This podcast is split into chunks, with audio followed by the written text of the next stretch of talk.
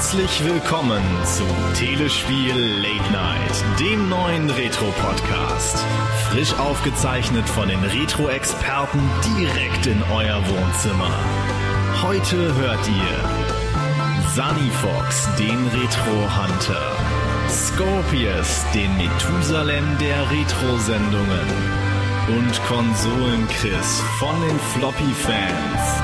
Viel Spaß und gute Unterhaltung wünschen wir bei Telespiel Late Night.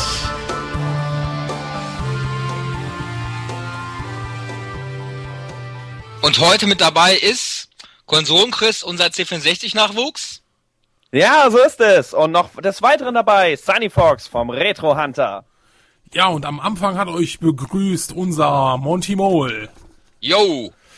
Ja, und um welches Spiel werden wir uns denn so heute mal kümmern und uns unterhalten? Da hören wir doch mal in die Titelmelodie rein.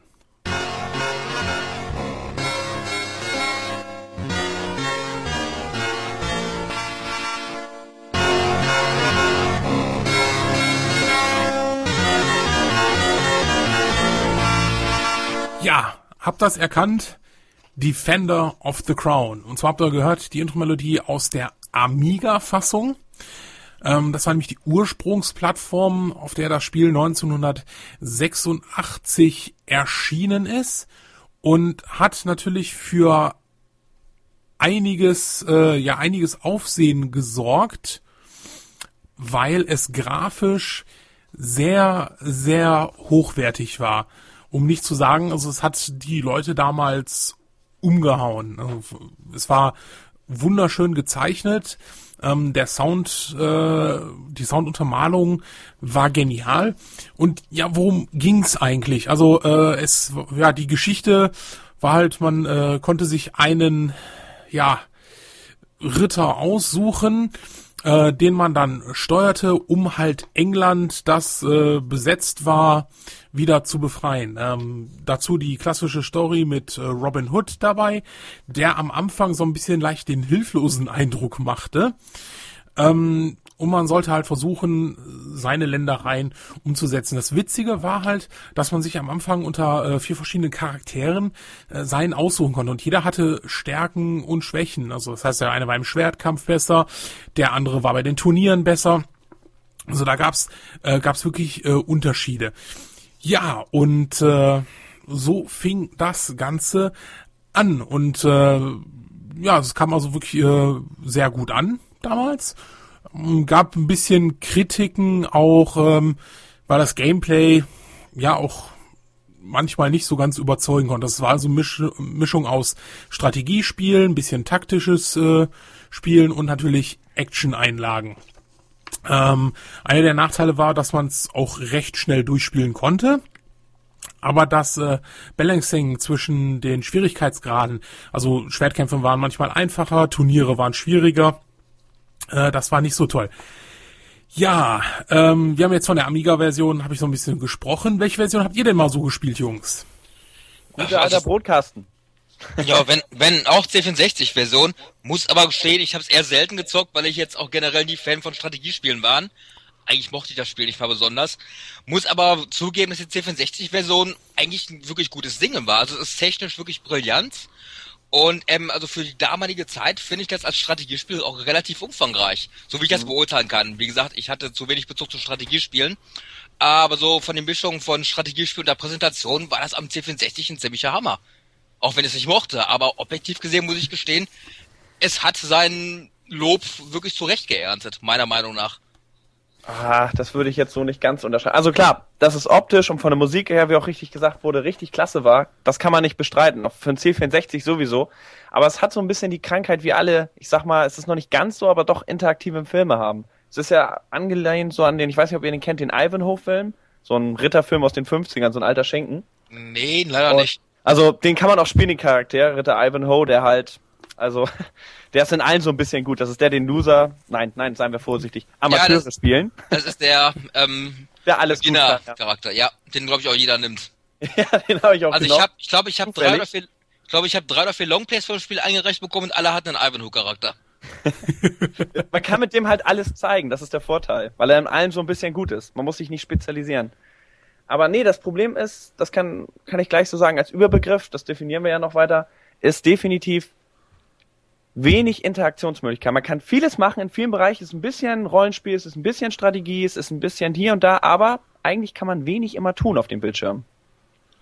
Ja, es ist schon schon arg begrenzt, ne? Aber ähm, jetzt äh, zur C64-Version. Ähm, das Witzige war, dass man die Amiga-Version ähm, zeitig fertig bekommen musste und ähm, die äh, C64-Version und ähm, auch andere äh, Releases ähm, hatten dafür dann hinterher sogar noch ähm, ja Kampfmodi mehr. Also man konnte damit Pech und äh, zum Beispiel griechischem Feuer äh, durch die Gegend jagen.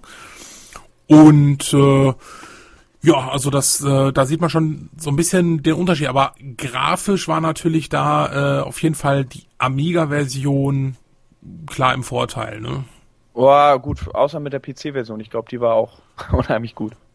Äh, das glaube ich nicht, weil sie hatte 16 Farben. Echt? Ja, die haben es nur.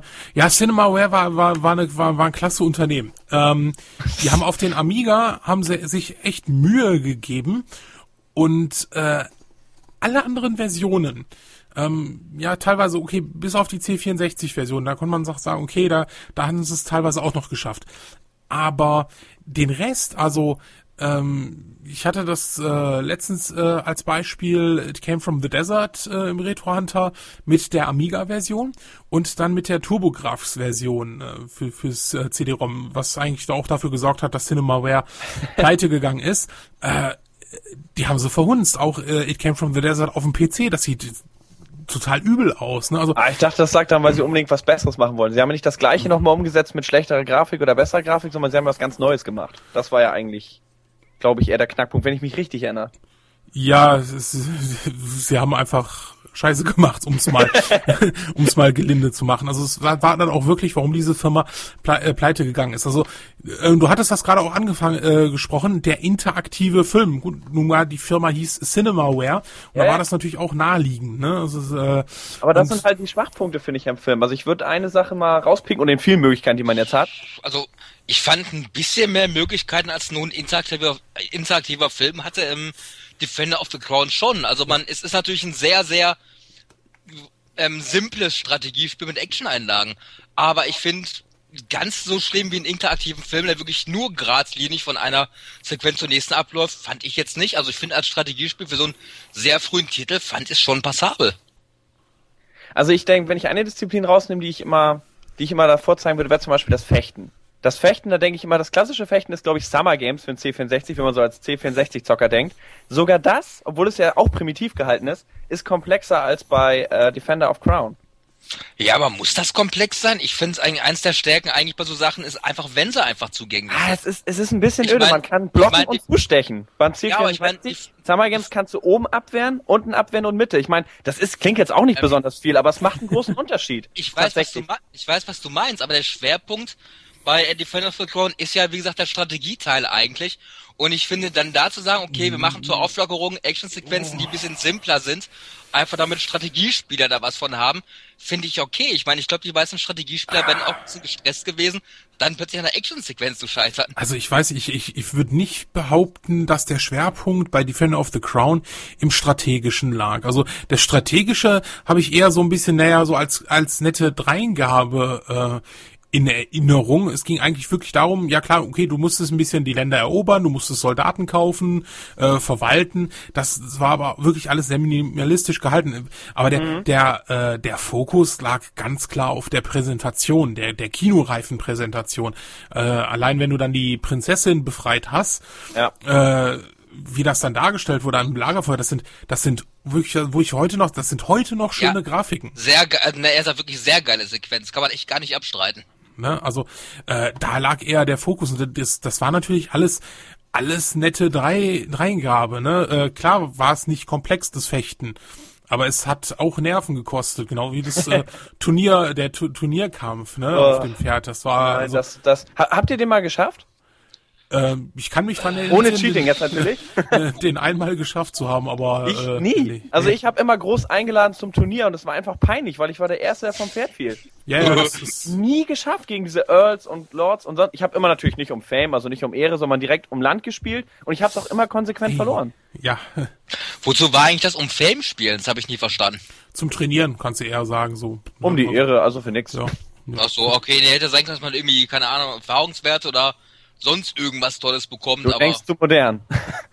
Ja, okay. Oh doch. Hätte, ja- hätte ja sein können, dass das Aber auch, auch hier mit dem, mit dem zum Beispiel. Es ist wunderschön, wo man die Trompete am Anfang sieht und die Melodie am Anfang ist total klasse und bringt einen sofort zurück Nostalgie. Aber was kann man machen? Man kann die Lanze nur bis. Man kann das Pferdetempo nicht bestimmen, man kann das Pferd nicht aus und null. Man kann nur wieder die Lanze ein bisschen hin und her bewegen. Beim Fechten nur zustechen und abwehren. Nicht noch irgendwie leicht auch nur Minimalstrategie. Man kann so vieles machen in dem Spiel, aber nichts kann man davon wirklich auch nur ein bisschen tiefer. Burg erobern, Katapult, ein bisschen rauf, ein bisschen runter. Merkt man sich, wie man es eingestellt hat, schon hat man es immer. Ja, aber wo willst du mit der Datenmenge 1986 hin? Das Spiel kam schon auf zwei Disketten raus für einen Amiga. Das war schon, schon sich, extrem. glaube ich, man hätte sich, glaube ich, vielleicht beschränken sollen. So eine Sache wegnehmen, vielleicht die Burgkurve oder irgendwas davon wegnehmen und das andere ein klein bisschen. Nicht von der Grafik, überhaupt nicht die Grafik. Die Grafik war schon super toll. Nur von den Möglichkeiten ein bisschen mehr.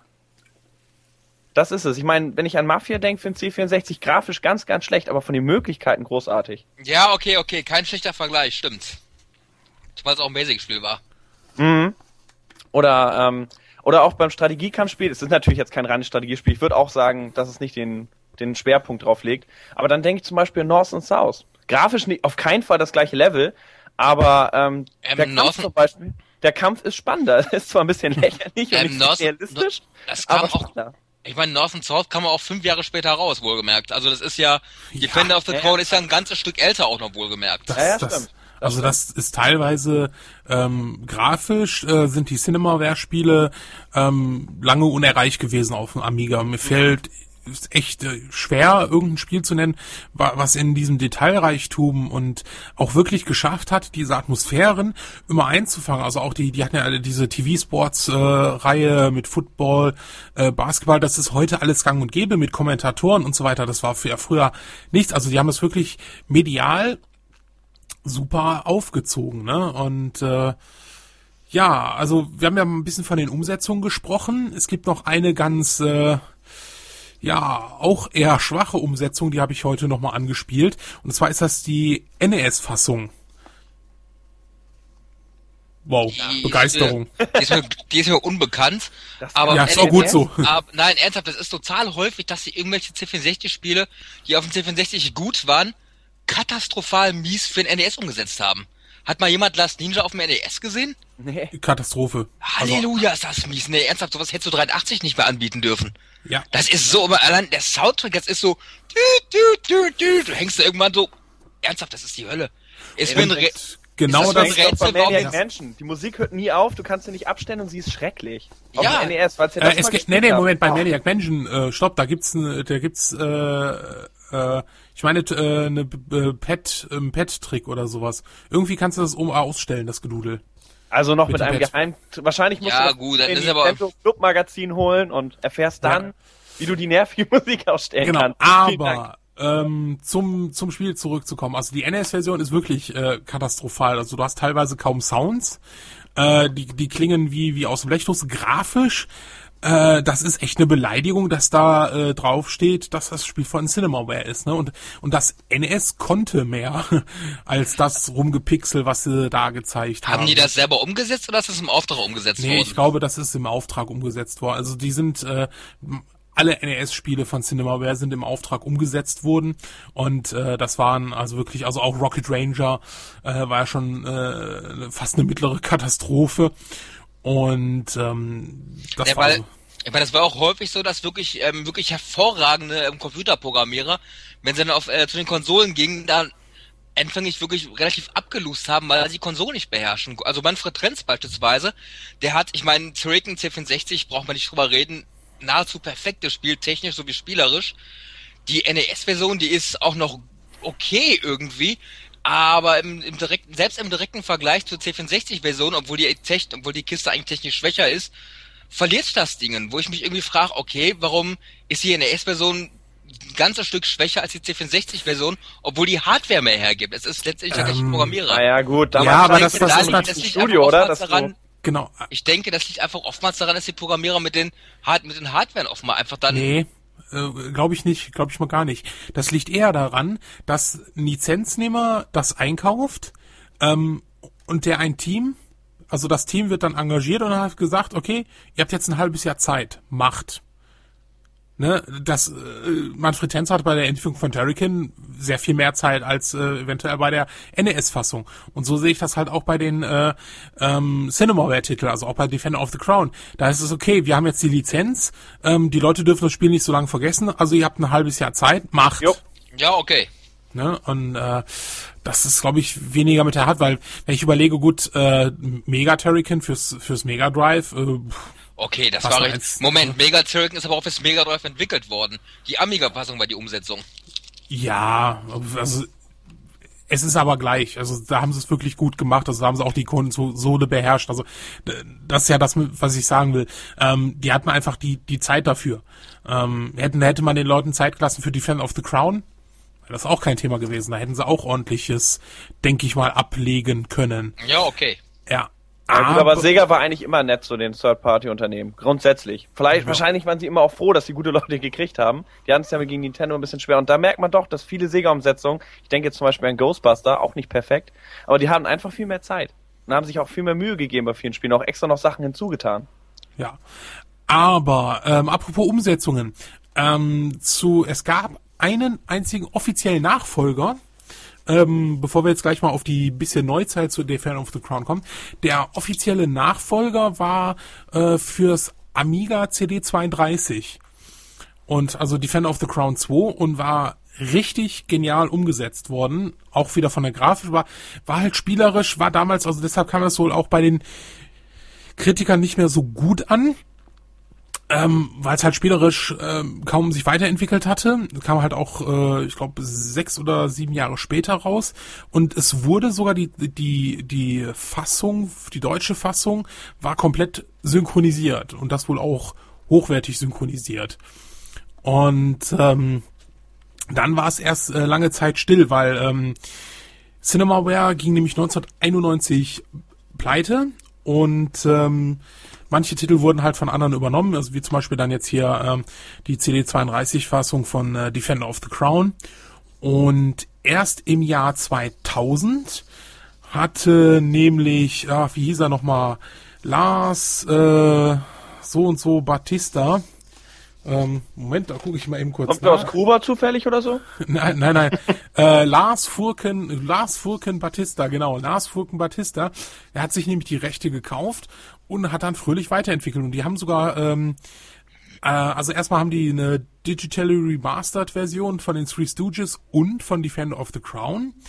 Ähm, so, sogar eine D äh, Game Boy Advance Version, die gar nicht mal so schlecht war, rausgebracht und ein neues Defender of the Crown ähm, das dann äh, Robin Hood Defender of the Crown, also da lag der Fokus mehr auf Robin Hood, weil ich habe immer so das Gefühl, auch wenn er bei dem klassischen Defender of the Crown öfters mal zur Hilfe gerufen wurde, äh, dass er am Anfang sehr, äh, also es ist nicht der Robin Hood, den man so so kennt, ähm, gut geschichtlich äh, liegen sie ja eh daneben. Äh, das wurde auch, äh, ich glaube, in der ASM habe ich das jetzt nachgelesen.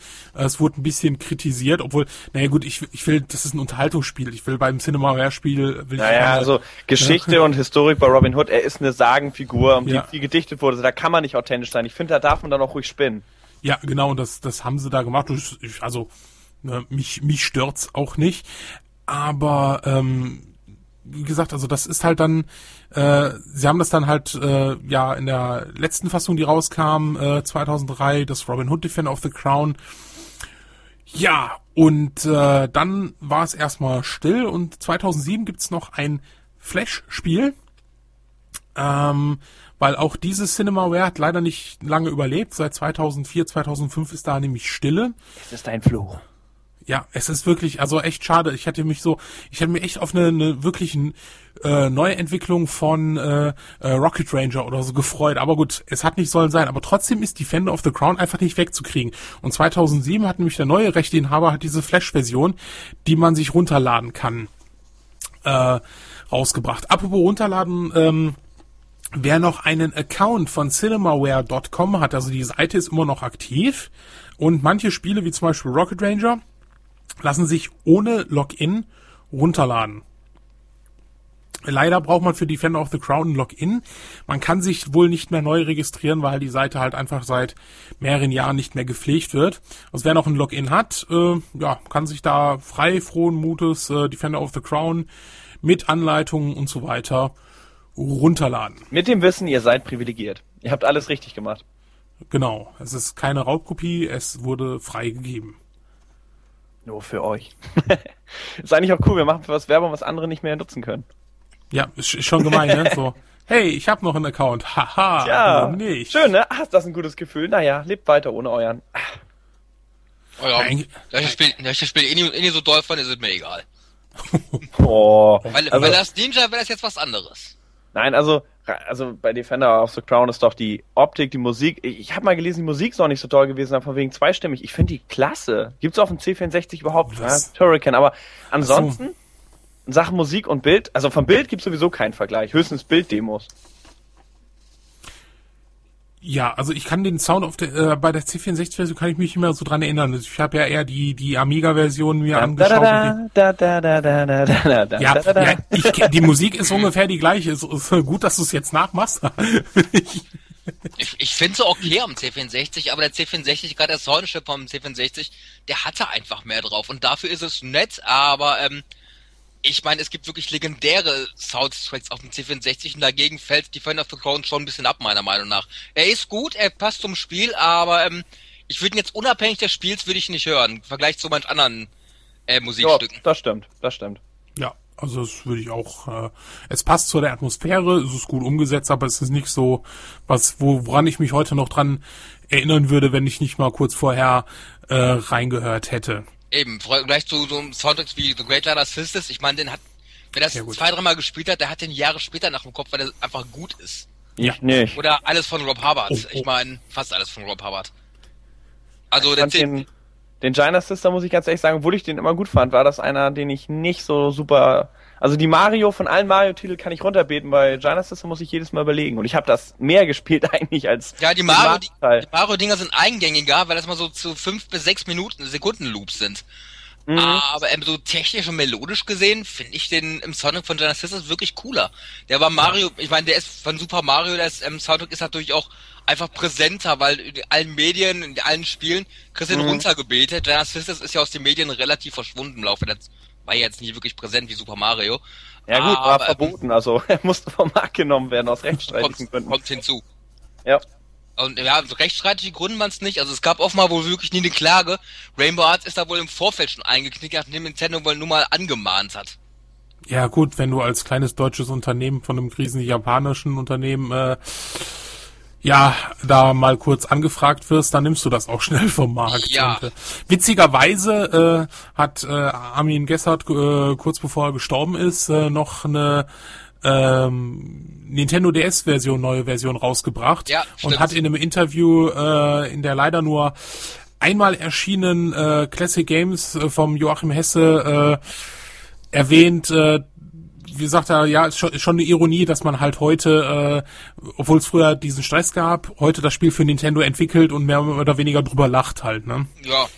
Ich denke, bei den ganzen damaligen Beteiligten dürfte das heute ziemlich egal sein. Ja. Aber Es sei denn, gut, es wird haben wir noch irgend... Sisters Galaxy rausgekommen. Das, äh, Genau. Ja, der hätte vielleicht Ärger gegeben. ja, ich glaube auch. Gut. Haben wir sonst noch zu, fällt euch sonst noch irgendwas ein, außer, außer zum Hauptthema Defender of the Crown? Ich weiß ja, Ja, wir schweifen ganz und oft ab, ne? Das ist, das ist hart heute.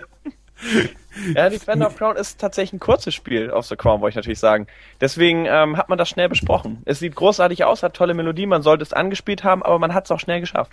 ja, weil man konnte nicht speichern zum Beispiel mit einer der, äh, äh, ja, Und kann man tatsächlich Problemat. ich nie drüber nachgedacht, weil das Spiel auch nicht so lange dauert. Entweder ist man schnell untergegangen oder man packt das Ding. Ja.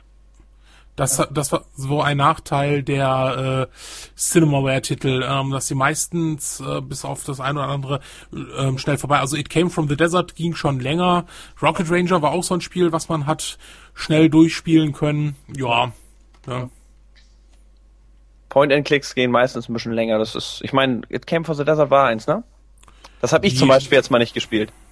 Ja, es war schon schon ein bisschen Point and Click, aber auch sehr viele Actionsequenzen. Also eigentlich äh, ähnelten sich die beiden Titel doch sehr stark. Aber gut, dann äh, schließen wir mal aus. Wie gesagt, äh, Defender of the Crown ist immer so, es bleibt immer irgendwo, es, es kommt immer irgendwas Neues raus. Also äh, es gibt andere Marken, wo man sich immer fragt, warum hört man nichts davon, aber von Defender of the Crown, da kommt immer alle paar Jahre was und Die ist ja Krone eigentlich- muss immer wieder verteidigt werden. ja, es die wird nie Krone, aufhören. genau, die Krone muss immer verteidigt werden. Ja, das war unser Hauptthema. Ähm, wollen wir mal weitermachen mit vielleicht paar Sachen, die auf dem Markt so pas passiert sind, vielleicht Interessantes an, an Neuigkeiten. Also es geisterte ja schon etwas länger rum. Ähm, also Commodore USA dort. Net ist es jetzt, glaube ich, also also Commodore, das ist ja so eine Marke, äh, also die hat ja, glaube ich, schon schon mehr Besitzer gehabt als so eine äh, Bahnhofsprostituierte Freier in ihrem Leben oder so. Also das ist Ein schöner Vergleich, wirklich. ja, es ist doch einfach so, so, hey, äh, ich habe gerade fünf Euro übrig, auch was ich kauf mir Commodore.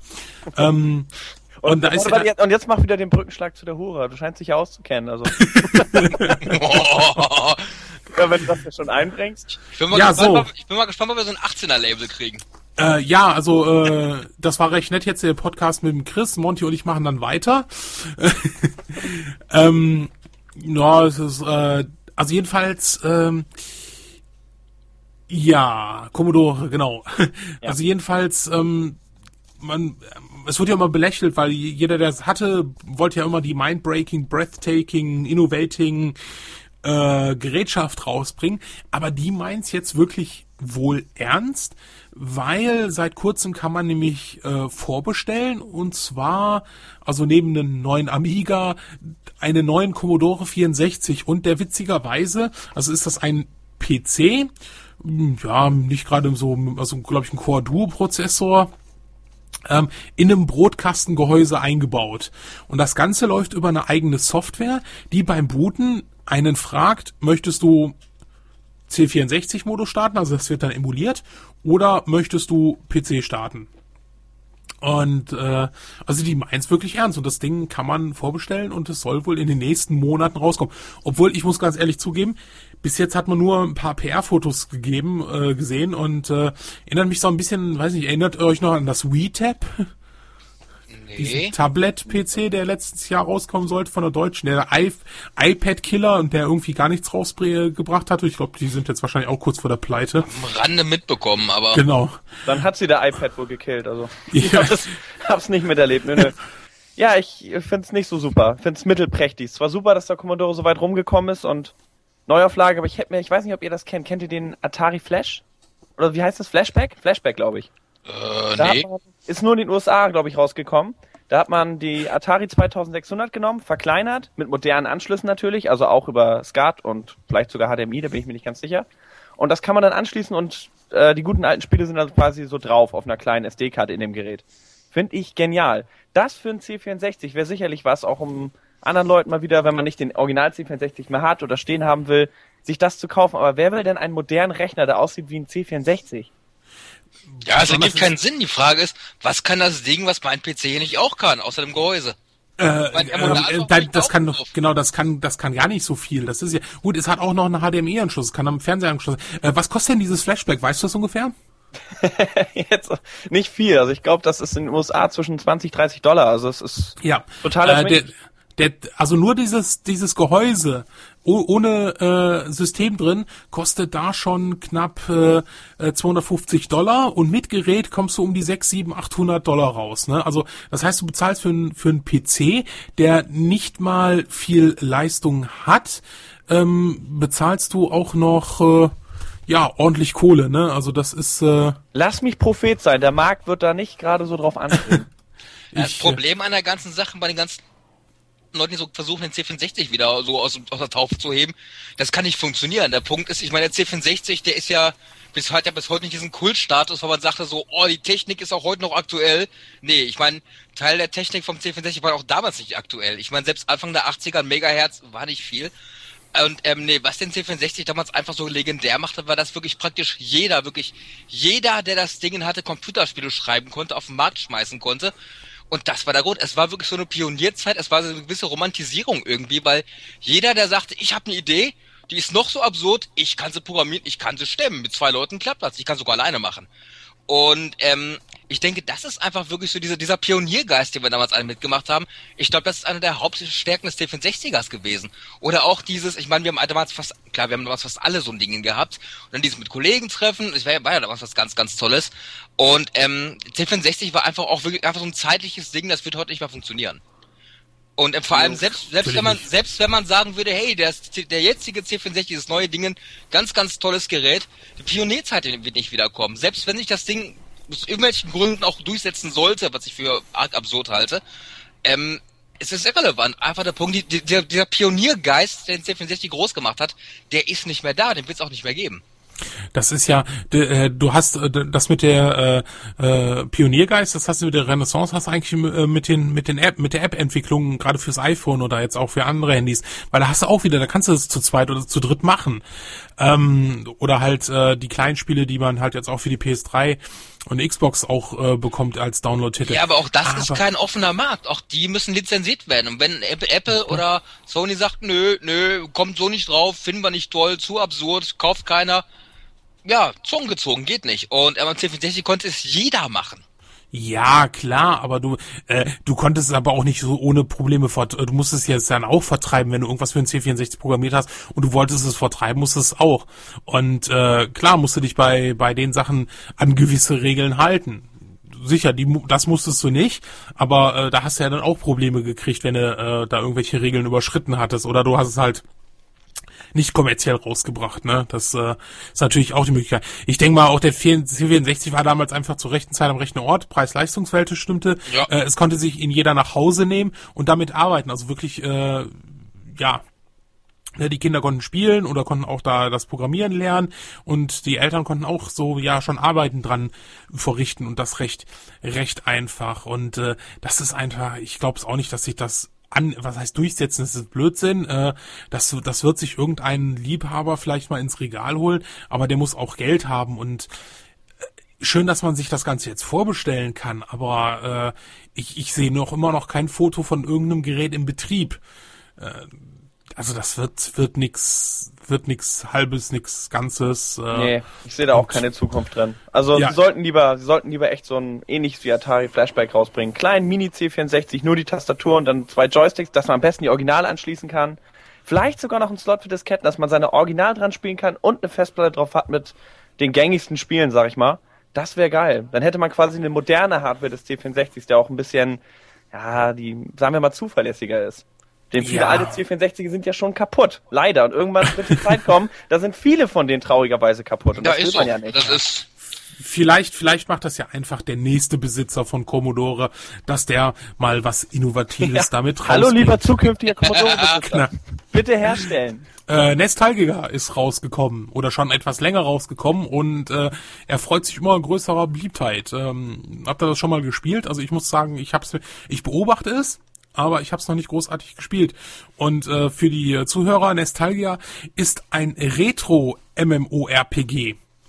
Also, ähm, ja, World of Warcraft in 8-Bit-Grafik, deshalb auch Nostalgia.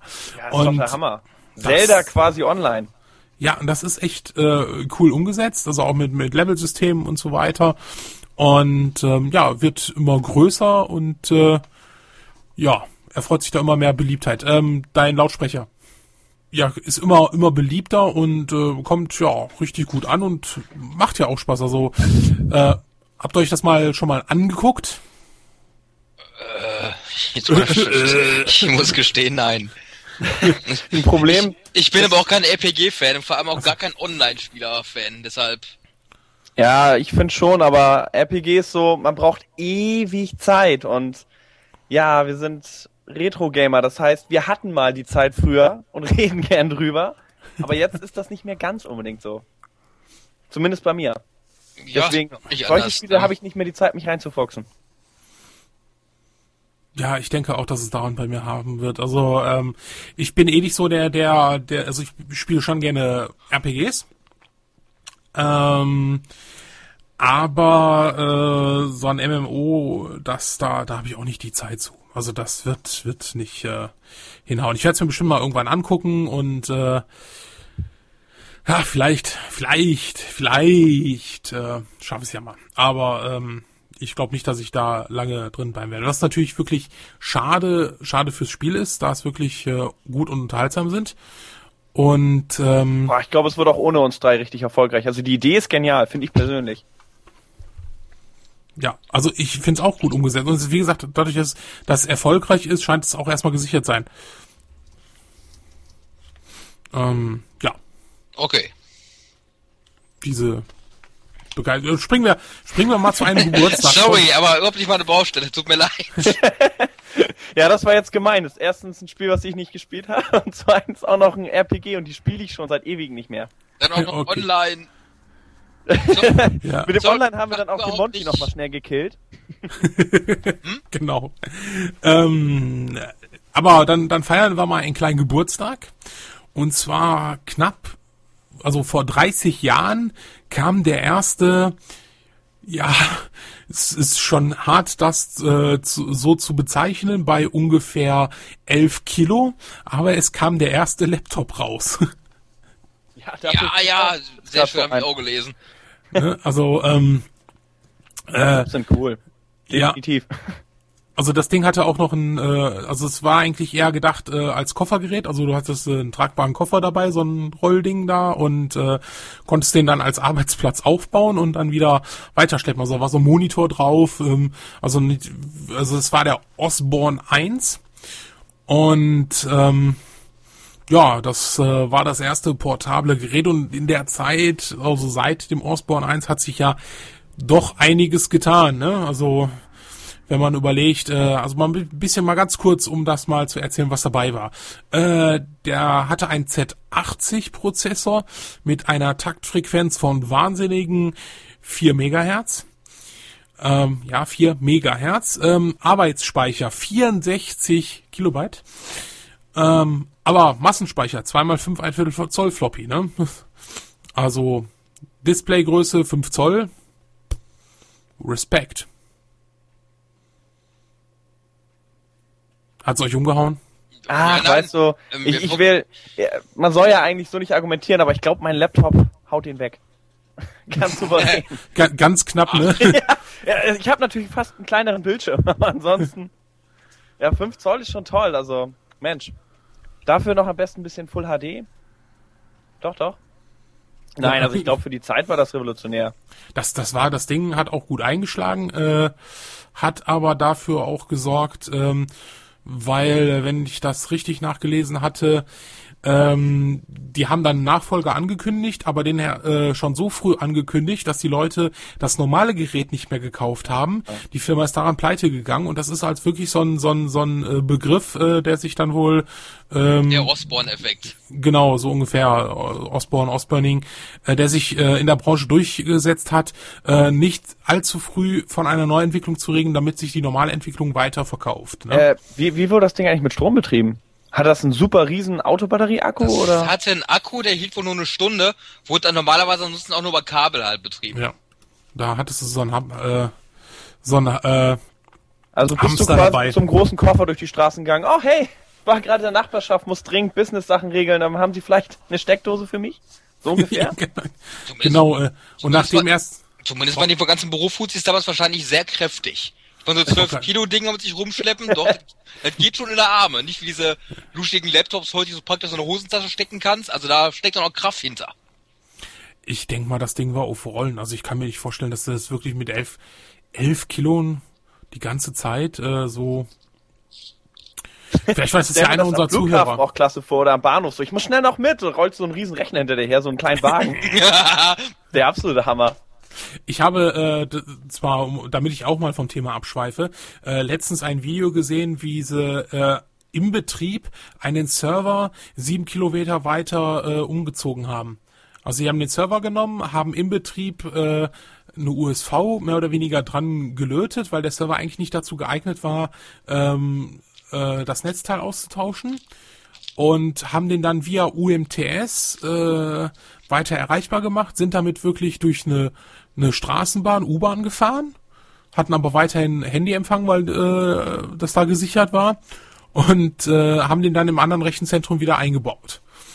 Also nur mal so als äh, ich stelle mir das halt auch geil vor. Du bist jetzt in der U-Bahn und dann kommen da irgendwelche Leute rein mit irgendeinem Server. Aber das mal. Ja, dann sagt man ganz cool, UTMS-Handy. Nicht schlecht, oder? Ja. Dann fragen Sie auch. Ja, genau. So. Und hier habe ich noch direkt meine Unterlagen drauf und den Rechner kann ich von überall erreichen. Nicht, dass ich ihn Um bei Leute noch ein bisschen mit- zu schocken, vielleicht noch so ein C64 Nadeldrucker so ran oder so ein Banddrucker. Ja, mehr kann er nicht. genau. Nach einer Stunde habe ich ein Bild. Ja, obwohl so schlecht war er nicht. Nein, nein, nein, nein, nein. Okay, Jungs. Monty, was hast Jetzt- du so in den letzten 14 Tagen gespielt? Äh, nur was anderes, jetzt mal ernsthaft. Gab es eigentlich in den 80er wirklich irgendjemand, der mit dem C64 auch so offiziell gearbeitet hat, jetzt so von uns allen? Ich meine jetzt mal im Ernst, das war doch immer nur eine Ausrede für die Eltern, ja, damit können wir arbeiten und Hausaufgaben machen. Ernsthaft, ich kenne niemanden, ich kenne wirklich niemanden, der damit gearbeitet hat. Ihr? Nö. Aber gut, man hätte, man hätte rechnen ich- damit können, ne? Als Nein, im Ernst, ich, Taschenrechner hätte man nie gab's, benutzen können. gab's diese Nein. Leute wirklich, die mit dem C64 gearbeitet haben, das ist einfach nur so eine urbane Legende. Aber man kann Also- damit schreiben. Also es gab Schreibprogramme und es gab ja den Drucker. Ich kenne jetzt keinen, der es getan hat. Und ich weiß, dass sie im Police Academy einen hatten. Ja, ich weiß das nicht, ist ob sie damit was niemand- geleistet haben. Wirklich, niemand kennt jemanden, der, der, der, der jemanden kennt, der damit gearbeitet hat. Das ist immer so, ja, ich kannte mal den, der Freund von dem Nachbarn, der hat damit gearbeitet, so. Ich kenne keinen. Aber egal, Nee, ich nicht. gerade ab, ich wollte es nochmal anmerken, Ist, äh, weil wir gerade irgendwie von wegen C64 Arbeitscomputer waren. Ja, Aber, nee, also ich hatte noch nicht mal einen Drucker dafür oder so. Doch, den hatten wir. Wir haben Urkunden damit ausgedruckt, so für bei Kindergeburtstagen. Ui. okay, das Zählt geht. das als Arbeit? Ja, es kommt, kommt dem schon sehr nahe. Ja, schon zumindest näher als nur spielen. Yes. Okay, apropos Spielen, Monty, was hast du so gespielt in den letzten 14 Tagen? Äh, letzte, was aktuellste ist momentan Unreal Tournament 2004. Das ist auch das aktuellste, was ich glaube ich jemals gespielt habe letzten, in den letzten Jahren. Und ähm, ja, ich habe jetzt wie gesagt seit einiger Zeit einen neuen Rechner, der endlich mal funktioniert und nicht ständig ausgeht bei der Hitze. Und ähm, erstmal direkt ähm, genutzt mir Unreal Tournament 2004 drauf zu hauen, für drei Euro irgendwo bei Amazon bekommen. Und ähm, ja, da zocke ich momentan relativ intensiv. Okay, und so retromäßig irgendwas gespielt? Äh, ich versuche momentan Monster the Run durchzuspielen, weil ich da ein Let's Play vormachen will, aber irgendwie ist das knüppelhart. Ja, da, da, da, äh, wow, da habe ich ja echt tierischen Respekt vor. Äh, also ich, Ich, ich, ja hab, beim ich, hab's, ich hab's noch nicht geschafft, wohlgemerkt, ne? Also, Ja, aber trotzdem, also wenn ich überlege, äh, wie ich manchmal kämpfe, äh, um für Retro ein paar Szenen hinzubekommen äh, und dann so ein ganzes Longplay, also ja, muss der, ich schon sagen. das ist ja ein Let's Play, das heißt, ich versuche ja ohne Save Points durchzuspielen. Kannst ja, du das das nochmal ist- sagen? Es ist ein Let's Play? In diesem schönen Äh. Es wird ja auch so geschrieben. Herrlich. Ja, dann, das Problem an der Sache ist, ich habe irgendwo mal einen ähm, Kommentar auf YouTube gesehen, ich meine, ich konnte den Punkt verstehen von dem Mann, der war Engländer und hat total geflucht, dass er immer nach Let's Play Sachen sucht, also in seiner Sprache war Let's Play Englisch und dann wirklich stundenlang aussortieren muss, weil er wirklich die Sachen in tausend Sprachen findet, nur nicht in seiner Sprache, was ihn natürlich frustriert, weil Let's Play ein englischer Begriff ist. Der, Ja, soll er- soll er Sprachen nein, ernsthaft, der hat, ich finde, der hatte recht. Ich meine, wenn ich irgendwo nach, nach irgendwie sagen will, ich möchte eine deutsche Sendung sehen und gebe gezielt deutsche Na- Namen einfach ein, möchte ich eben auch was in meiner Sprache haben. Und ähm, wenn du Engländer bist und du suchst dann nach deutschsprachigen, nach, äh, du suchst nach englischsprachigen Sachen, findest das ist aber echt nichts. scheiße, wenn man sich irgendwie Hunter oder Fans nennt oder so. Das ist Ja. ziemlich daneben. Sehe ich auch so. Nein, das meine ich jetzt nicht, aber das ist ein Let's Play-Ding an halt. Und klassischer Spielejäger. Der ist gut.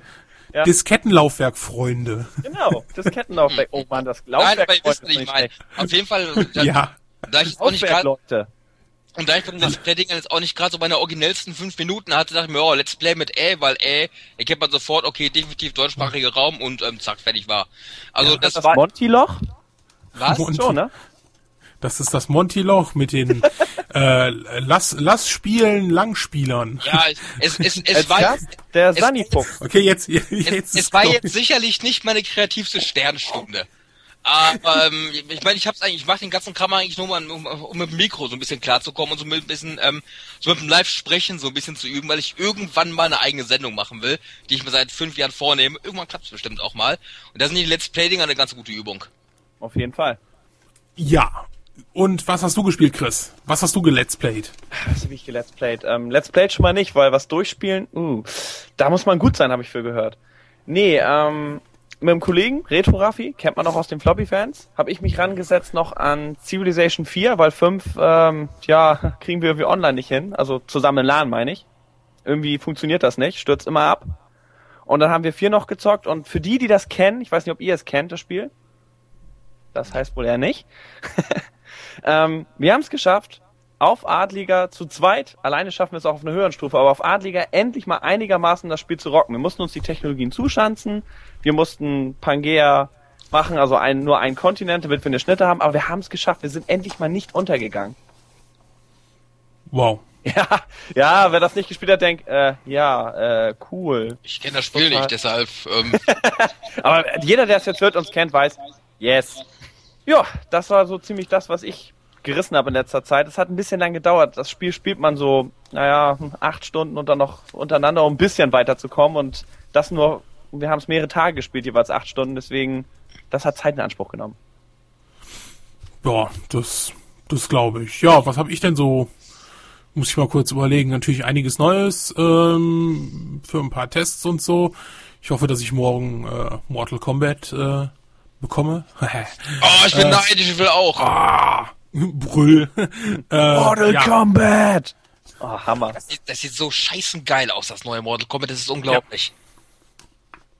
Ja, äh, definitiv. Also es, es sieht äh, gut aus, wird bestimmt sehr unterhaltsam sein. Äh, retromäßig hatte ich ja für Retro halt, halt die Turtles gespielt. Hat mir sehr viel Spaß gemacht. Ähm, Wir sind Ja. da, die Hero Turtles, ab jetzt die Nummer eins. Ah, das war aber der Abspann. Das war nicht der Anfang. wow. Ah, Nie den Abspann gehört? Doch, klar. In den 80er war ich ein totaler Fan von, der, von dem ganzen Turtles-Franchise. Wobei die Turtles Comics sind der cooler waren. Ja, ich, ich konnte mit diesem Wir sind da die Hero Turtles überhaupt nichts anfangen, weil ich die richtigen Comics gesehen habe, die ultra brutal waren, also wo auch, auch Köpfe abgeschlagen worden sind und so weiter und dann, und dann kommt, hallo, Ja, ich, ich- bin's. Ich kannte, ich, Pizza. kan- ich kannte ja erst die Zeichentrickserien, danach die Comics.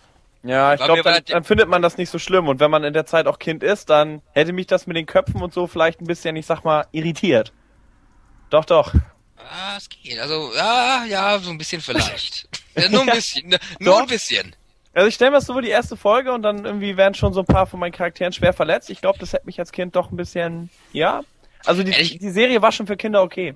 Also ich fand es immer ein bisschen nervig, dass man die ganze Zeit auch gemerkt hat, okay, die haben da Ninja-Waffen und hat man nicht gesehen und die versuchen sich auf bis aufs Böse zu bekämpfen, aber es wird niemand verletzt. Ich, das hat mich als Kind schon gestört. Okay, Jungs, also Okay, nächstes. Thema. Nächstes Thema in 14 Tagen Turtles. Turtles Versoftungen in den äh, 90ern. Ich hätte da kein Problem mit. Das klingt riesig. Ja. Gut. Okay, dann würde ich sagen, waren das mal wieder interessante, knapp oh, über 45 Minuten Jo, war ein schöner mit Abend. uns. Genau, und äh, ja, wen es interessiert, also äh, telespiel-late-night.de, ja, an der Webseite arbeite ich noch, die wird mal besser aussehen. Ähm, ihr könnt uns abonnieren auf iTunes, einfach nach Telespiel minus, äh, unter Telespiel Late Night ähm, suchen und da könnt ihr uns abonnieren. Uns ist uns auch sehr wichtig, dass da, wo ihr das seht, äh, ja auch drüber, drüber diskutiert und äh, vielleicht uns auch im iTunes ja mal die ein oder andere Bewertung zuschusterst oder sogar den ein oder anderen Kommentar schreibt. Das war's dann von unserer Seite und äh, ich von meiner Seite wünsche euch einen schönen Abend. Und ihr Jungs? Ja, auf Jo, jeden Fall. Tschüss, ne? Ciao. Tschüss. Tschö. Nestopia ist ein Wow, diese Begeisterung. ist Emulator, ein ne? Ah, das ist kein äh, ist kein äh, Emulator. Ich bitte dich. Es gibt auch einen Emulator, der so heißt, glaube ich. Echt? Warte mal, nicht, dass ich jetzt so das, das Falsche genannt habe. Oder, oder, oder ich bringe es mal durcheinander, ist auch möglich. Nee, nee, nee, nee, Moment. Also, äh, nee, nee, Schöne äh, ähm, Meinst du Nostalgia oder so ähnlich? oh, scheiße, ja, ich, ich fange noch mal neu an. Deswegen Das die kommt- geringe das- Begeisterung. Auch das, das ist drin, das ist drin. Ich finde das auch super. Ja, das, Ja, kommt, das das, kommt kommt in die. Out, das kommt in die Outtakes rein. Fange ich mal jetzt mit der Aufzeichnung an. Und Monty, du kannst loslegen, wenn du bereit bist. Okay, ach, soll ich die Anleitung sprechen? Ja, heute hat man, heute hat man Defender of the Crown, so ein C64-Klassiker. Ich glaube, der C64 war die Ursprungsplattform. Nee. Nö, am- Echt? Echt Wir, nicht? wir fangen mal am besten neu an, weil dann kommt die Melodie und dann kann ich nämlich sagen, äh, und Outtake wir- Nummer 1. genau. Ah, okay. Äh,